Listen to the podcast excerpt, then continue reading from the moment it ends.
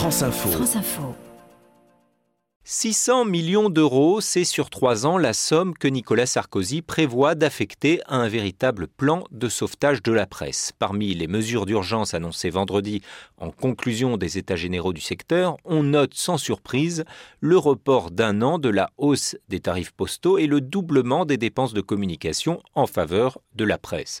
De même, les marchands de journaux bénéficieront d'allègements de cotisations sociales pour les inciter à mieux vendre et le portage sera fortement aidé grâce à une aide multipliée par 8 à hauteur de 70 millions d'euros.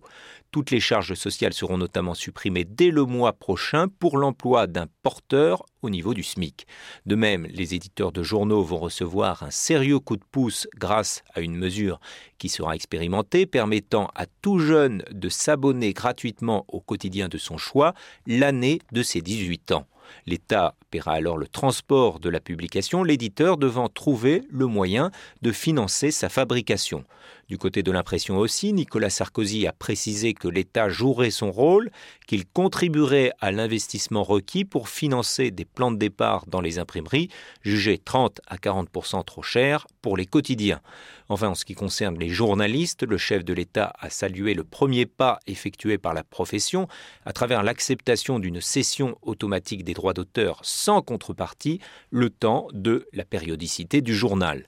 Mais le plus important est sans doute la création d'un statut d'éditeur en ligne bénéficiant du même régime fiscal que la presse, à condition qu'on emploie des journalistes et qu'on produise de l'information.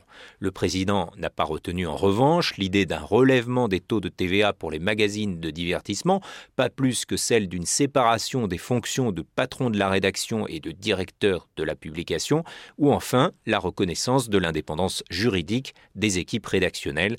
Il a préféré qu'on laisse le soin à un comité des sages de définir un code de déontologie et que des chartes rédactionnelles soient élaborées par journal. C'est sans doute plus à même de satisfaire les éditeurs, mais qu'en pense le lecteur?